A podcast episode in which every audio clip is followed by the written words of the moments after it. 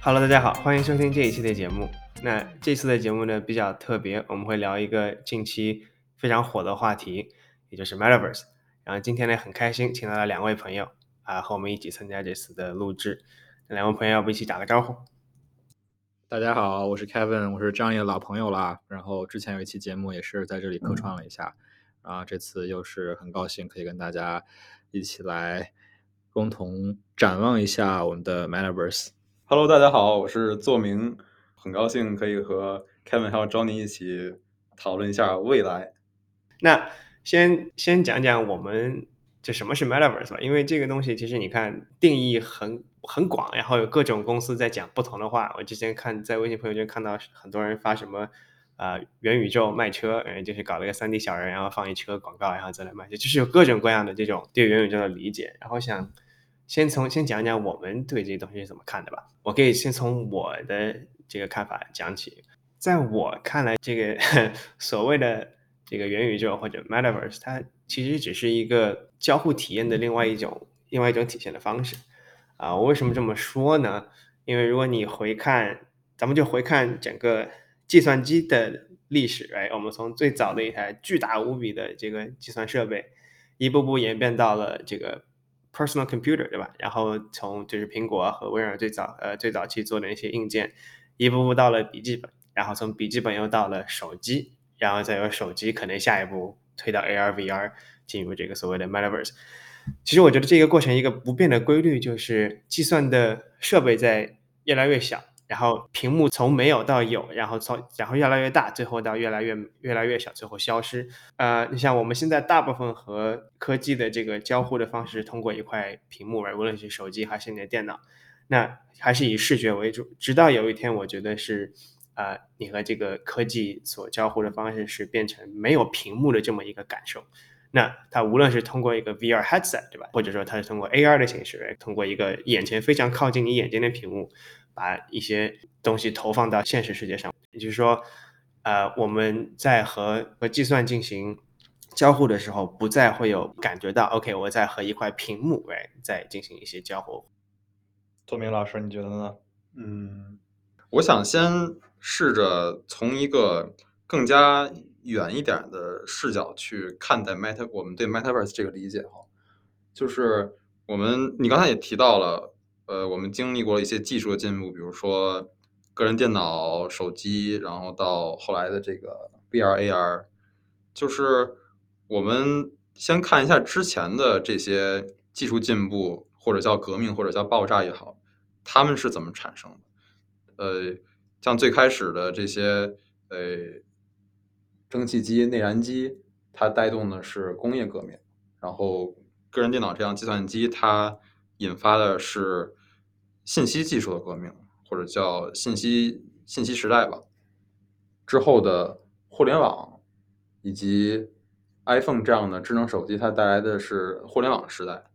然后甚至像在之后的比特币啊、以太坊，它带来了区块链的时代。那它那那之前的这些发展，或者说是嗯技术革命，都是由一个。或者是几个确定的技术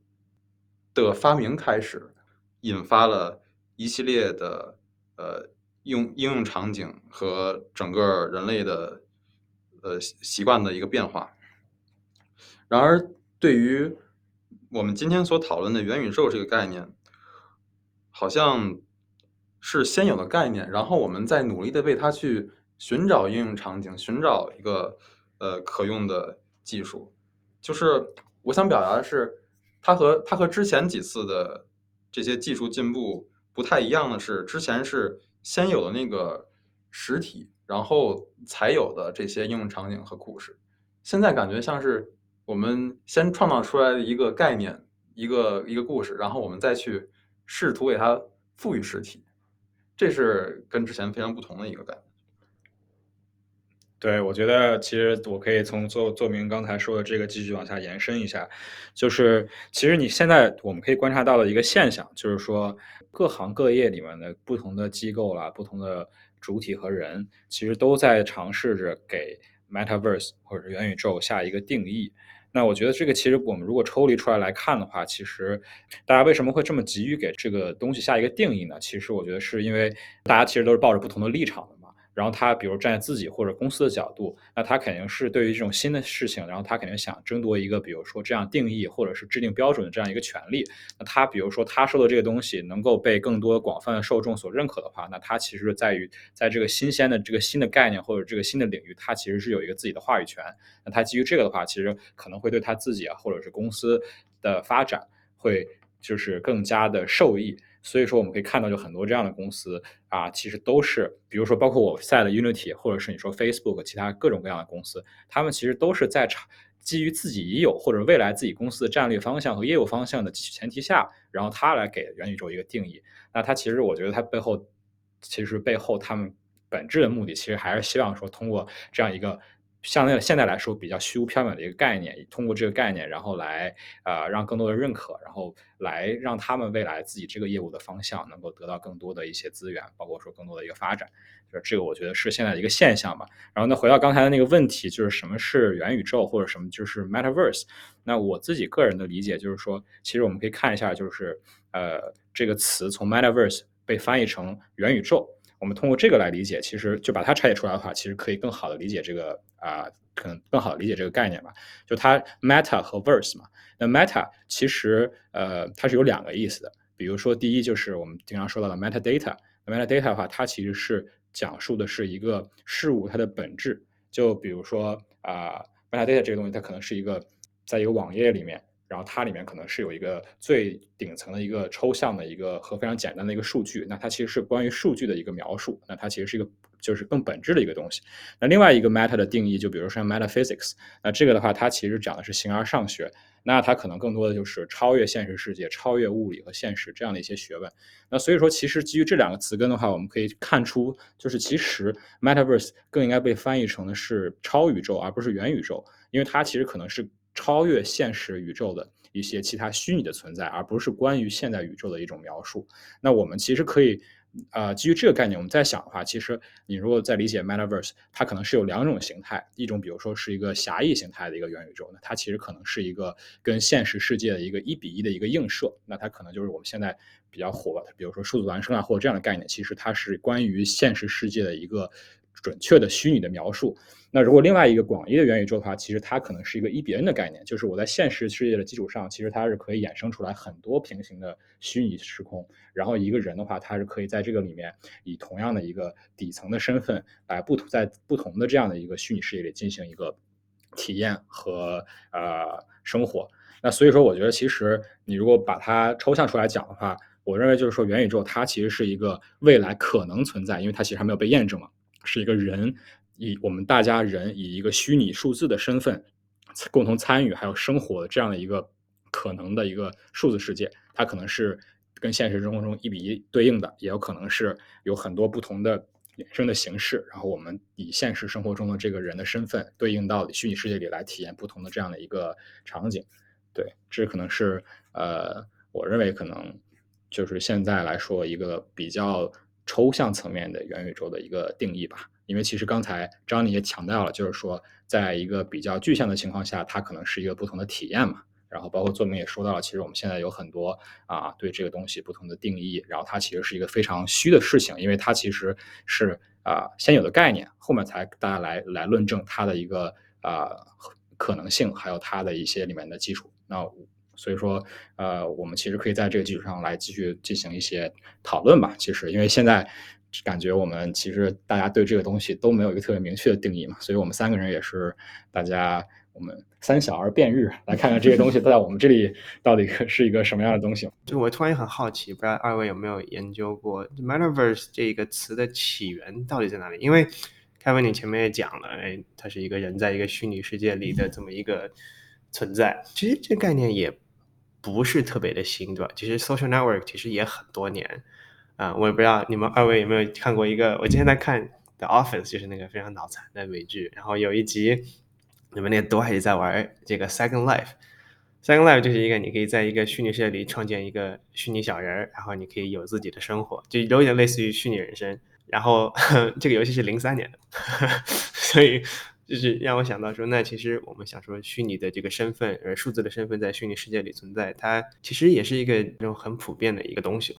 刚刚刚张也正好讨论到那个一个点嘛，然后我就想跟大家分享一个事情，就是刚才我们也讨论到了嘛，就是技术和新的这些场景和商业模式之间的关系。然后我其实印象很深，就有一次我去那个三六零的时候，然后我在三六零那个洗手间里。然后那个他们那个三六零侧报就是厕所那个报纸，然后里面其实它它里面都会每周会更新嘛，然后每一周里面都会有那个老周就周鸿祎的他的那个一句话，然后那我那次去上厕所，然后他那那天那句话我觉得还挺挺有意思，然后我还记得挺深，就是他当时说的，其实大家不要过度的迷恋技术，因为你当技术脱离实际的场景的时候，那你其实它实现和衡量的价值成为一个非常大的难题，那只有把这些技术。放到合适的场景里面，才能释放出它的一个商业价值，然后来进行更好的一个发展和普及，啊，普惠到这些广大的一些用户。那我觉得这个其实是挺值得我们思考的，因为你像其实像 Metaverse 这个概念为什么会出来？我觉得其实也是因为现在有很多已经日趋成熟的技术啊，比如说我们五 G 啊、区块链啊、VR、AR、云计算这样这些技术已经其实慢慢成熟了。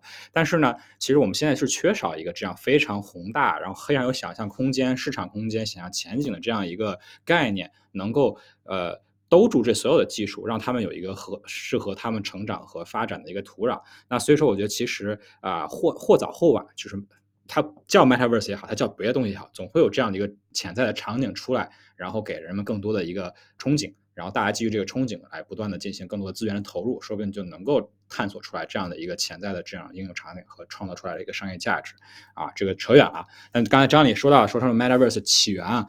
呃，我印象我不记不太清了，好像应该是出出自那个雪崩那本书吧，应该是一个作家写的一本小说吧，然后它里面第一次用到 Metaverse 这个词。然后的话，各位听众如果对这个概念比较有有有兴趣的话，其实我个人是推荐有一个。呃，风险投资家，然后他叫 Matthew Ball，然后他其实是有自己的 blog，然后他在里面其实是写了很多关于 Metaverse 他自己的一些思考和理解，然后其实也是呃现在市面上被引用次数最多，然后也是最原创的这样的一系列的报道。那大家可以去看一下。然后他其实现在应该也是 Facebook 的一个比较核心的一个顾问吧，所以说我觉得他的一些定义和他的一些思考还是算是走在行业的前面，包括也是比较有深度的。既然这个东西会很新，然后可能会很大，你们对于 Metaverse 最好奇或者最憧憬的点是什么？有哪些应用场景呢？就我个人想到，我自己比较感兴趣的这样几种。首先四大类：娱乐、教育、办公和科研。那娱乐上可以分为单人娱乐、多人的小组的娱乐，就这两个其实都是游戏了。还有就是那种大型的群体娱乐，比如说呃演唱会啊、音乐会啊，包括。很多人一起看一场竞技比赛啊，这种大型群体的这种这种娱乐活动，可以是单纯的把线下现有东西搬到这个虚拟的世界里，当然它也有可能创造出原先线下完全不存在的东西。呃，这是第一点娱乐。然后教育呢，教育其实我想到有两点，第一个是演示。就我们小的时候在上学的时候，不管是物理课还是数数学课，老师总会拿出一些呃立方体啊，或者是一个什么坡上有个小车呀，来向我们演示一些数学和物理的概念和定律。那这种演示也可以用一些更先进的技术，比如说是 VR 也好，或者说是一些 3D 的成像技术，把把把一些物理的一些原理能演示的更加清楚。除了演示呢，还有就是，呃，目前教育上由于地区上教育资源的分配分配不均，所以不同地域的受教育者他所能获得的教育资源也也不一样。就是如果我们能够减少说这个教育质量对于这个老师的依赖，那我们就可以 scale 这件事情，就可以把它从单纯的依赖某个地方的呃名师，转向说可可以把它呃很好的传播给不同地区的人。那对于对于现在这个时间点来说，特别的一件事就是 COVID 嘛，COVID 就带来的远程办公的这个需求。然后远程办公里面最重要一点就是多人协作。那解决多人协作这个问题，其中一点就是在线上开会的时候，可以把大家放在一个同一个虚拟空间里去。这一点其实，在 Meta 他们的 Keynote 里也介绍了这个部分。当然了。在办公这个领域呢，还有一点就是元宇宙将来可能会让办公这件事情更加更深的渗透进我们的生活里。当然，这可能是 Metaverse 带来一个副作用吧。你要不要讲讲这个让工作在生活中渗透的更深入是一个是一个什么意思？因为这是我觉得现在已经渗透的很深入了。你的微信也好，你的短信也好，很多时候都是工作的延伸。那你觉得在 Metaverse 里，它会怎么样更加的深入？就是。最早最早的时候，就是我们还不会远程办公的时候，我们一切的办公行为都需要去办公室嘛，都需要去 office。那个时候，你跟办公这件事情是在地理上隔绝的。现在呢，你跟办公这件事情在地理上不隔绝了。你你只要在家，你在任何一个地方都可以通过互联网连接到你的办公系统去去呃看微信也好，还是读你的邮件也好。那你在地理上不隔绝了之后呢，就是时间上也慢慢变得没有隔绝，就是你随时有可能收到消息，然后你就需要去回复。但如果办公这个场景，它在 Metaverse 里是一个假设是一个虚拟化的会议室，它随时可以在你的厨房、你的客厅、你的卧室马上给你生成出一个 3D 的虚拟的会议室出来，那你岂不是办公和你的生活就是随时在时间空间全方位的渗透进来了？嗯，那我就不聊场景，我就聊其他的期待的东西了。我觉得其实对我来说是两个点。第一个点其实就是这个事情可以带来的一个，就是内容传播的它这样的一个效率的提升。我觉得这是一个大家可以期待的点，因为我们其实你就是我们如果回看历史的话，那其实它这个内容媒介它是经历了很多次的一个演变的。一开始的话。那我们一开始是就是二 D，其实全部都是二 D 的嘛，就是我们的书籍。然后后面的话，我们有了比如计算机以后，我们有了那个图形操作界面之后，图形交交互界面以后，那我们是有了这种多媒体的技术。那再往后的话，我们现在比较熟悉的就是我们的短视频还有直播这样的一种交互形式。那它其实我觉得它带来带就是我们看到的这一个方向，就是说就是内容媒介它作为这样的一个。载体的话，它其实是会朝着一种就是传递信息更高效的这样一个方式来演化的。那像 Metaverse，它底层对应的技术肯定是实时三 D 技术为主这样一些技术的话，那它在很多的场景里面，因为它的这样一个沉浸式，还有一个可交互的这样一个本质，那它在很多场景里面，它能够给用户。单位时间内提供的这种信息的密度，还有说用户能够接受这样信息的一个效率，肯定是会远远超过这种传统的二 D 内容的。那这这带来就意味着说，我们后面的话肯定会越来越多的，就我们现在传统的这种二 D 内容都会被这种实时三 D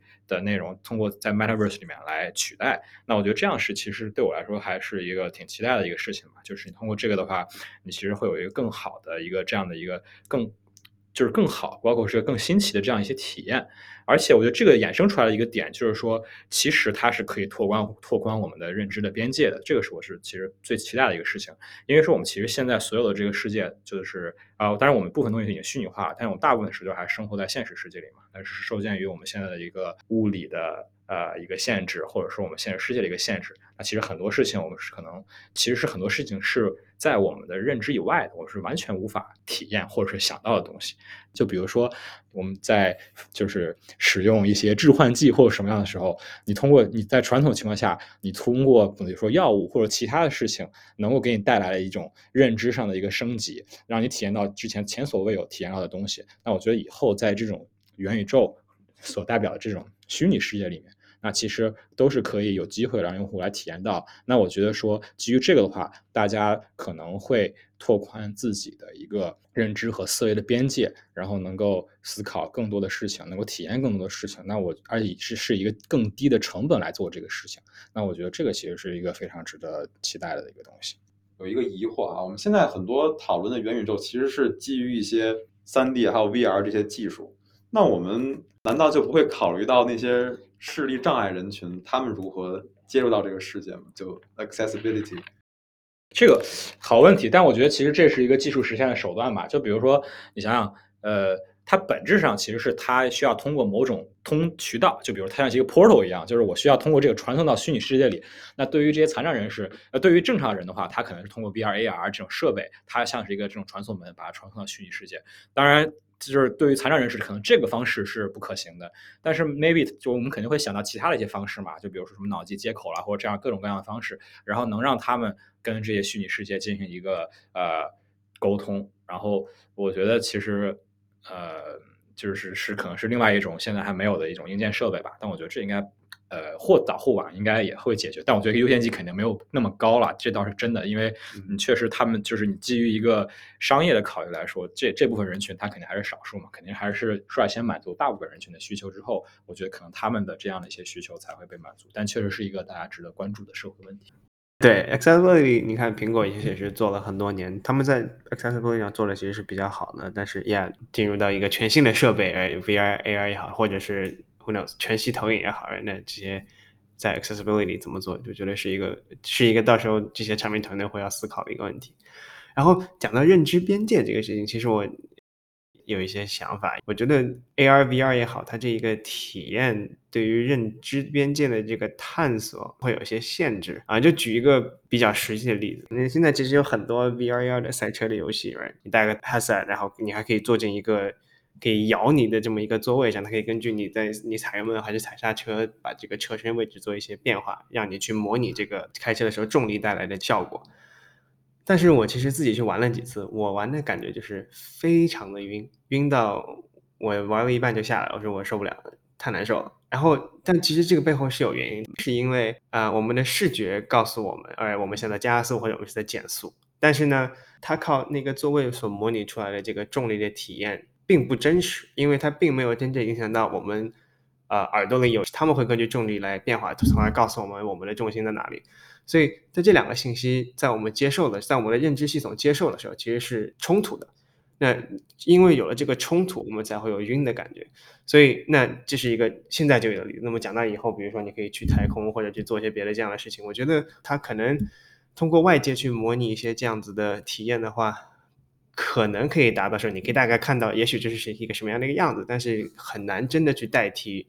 人真正感，就是认知系统所接受所有的信息并且感知到的这个这个感受，除非是我们有脑接口，让我们直接去刺激大脑的一些皮层，然后通过释放一些电子信号和 neurotransmitter，然后能能够来模拟这个事情，但是这个可能也是很后面的事情啊。But yeah，我我觉得这个还是比较有意思的。所以我还是比较喜欢去思考，那我们有一个新的技术，我们到底要解决什么样的问题？哎，那前面讲到，做明前面讲的教育的这个，我觉得是有很多的问题可以可能通过一些通过 Metaverse 的体现形式或者 AR VR 的技术来解决一些资源分配的问题。办公的时候可能多人协作也是一个可以解决的问题。所以我觉得还是回到本质，就是我们到底看到了什么问题，然后可以通过这个解决什么问题。然后对于办公，我其实之前做了很多的思考。因为我已经远程办公两年多，然后我们今年公司也不再让我们回去。远程办公，在我看来，它的确哎，你可以不受地理位置的限制，大家可以有交思想的交流。但是有一个东西是很多时候缺失的，就是情感和 social clue 的这些这些交流。因为我们人在和人交流的时候，其实我们不自觉的会 pick up 很多小的 signal，无论是你的肢体语言呢。啊，你的一些表情的变化，这些东西我们可能不知道我们处理了它们，但是我们的大脑一直在处理这些信息。远程办公的时候呢，这些信息很你不开摄像头或者通过小屏幕，真的很难得到这些信息。啊，那人和人间的这个 social interaction，其实在我看来是受限制的，对吧？也少了很多 social clue。而这个在文在团队的构建中，在文化的构建中，还是比较重要的一部分。所以我其实很好奇，现在很多创业型的公司，他们对于企业企业文化的这个。这个构建是是什么样的一个过程？然后呢，讲回 Metaverse 这个这个东西，对，我们虚拟办公在有一个虚拟的会议室。我觉得，如果只是一个纯的虚拟会议室，那它它它其实和 Zoom 和 Hangout 其实没有什么特别大的区别。大家反正也看到的也不是完整的一个人，嗯，然后主要还是说话呃的方式来来完成这个协作。但是在那个 Facebook 之前的 Keynote，我觉得有一个东西比让我比较兴奋的是它。做出了几款仿真度非常高的人，就是有点 meta human 的那个那个意思，就是做游戏的时候可以用的一个技术。我觉得这个我比较感兴趣，因为当你把一个人能够非常拟真的就面部表情的一些细微的变化都非常实时的放在一个虚拟世界中的时候，我觉得这可以从一定程度上解决 social clue 啊啊一些就是情感上的和这些啊人们平时会关注，但是因为通过屏幕和或者虚拟人偶。他没有办法去关注到的一个事情。呀，这是我觉得还挺挺有意思的一个地方，然后想呀想和大家说一下。嗯，我觉得张你你说的这个非常好。呃，说现在的这个远程办公，大家其实表达情绪用的还都是 Slack 上那些 emoji，就是很符号化的、标签化的那些表情。确实，如果单纯的在远程办公中没有把这个人真实的反应传递给别人的话，会让人们觉得少了很多感觉，少了很多人情味儿。周你刚才提到的这，就是可以高仿真度的把一个把一个人的。神态也好啊，这些小的微表情信号也好，传递给其他人，这个有可能会成为 Metaverse 给远程办公带来的一个巨大的 benefit。但是讲到这个，其实呃有一个想和不想，就是我愿不愿意把我所有的这个非常具体的信息让你都看到的一个问题。因为嗯，我们讲的稍微大一点，讲的 meta 一点，如果说。我们现在其实两每个人都有两两个所谓的身份，而一个是现实生活中我就是我，还有一个是我们在网络世界上的身份。那无论它是通过你现有的 social media 的账户去体现，或者怎么怎么样，那我觉得办公的时候也是一样的。你在 Slack 上面的这个人和你发的这个表情，它不一定是你现在真的感受到的表情，或者说它可能是你想让对方感受到的一种表情。就很多时候我们发。比如说微笑脸，微笑脸很多时候可能是骂人的，对吧？嗯，那 那所以我就想到说，那其实像这样的 emoji 啊，它可能存在的意义不光光只是说我要实时告诉你我现在最真实的情绪的反应，可能有些时候是为了一些对话上的一些社交上的一些不同的想法和需求来让你选择说，OK，我现在用这个表情而不是那个表情。那我觉得，当对吧？我们如果真的能够说实时的看到其他人高仿真的这个这个身身体和脸的话，那有多少东西是我愿意让你看的和不愿意让你看的？我觉得这也是是一个可以到时候再讨论、再思考的点。因为我觉得这和这这个问题可以变得非常的 philosophical，对吧？我这个人在这个虚拟世界里这个存在到底是什么样的？我让想让你看到和不想让你看到我什么样的东西？那今天其实聊的也很多了，我们就先告一段落。这个题材有太多太多的话题可以去聊，我们可以以后分次再再再一起聊。那非常感谢二位花时间今天和我们一起聊聊这个话题。不客气，不客气。希望希望张毅的听众们可以喜欢我们这期节目。对我们现在是一个周六的晚上，两个人在办公室给大家录这期节目，还是非常的非常的 committed。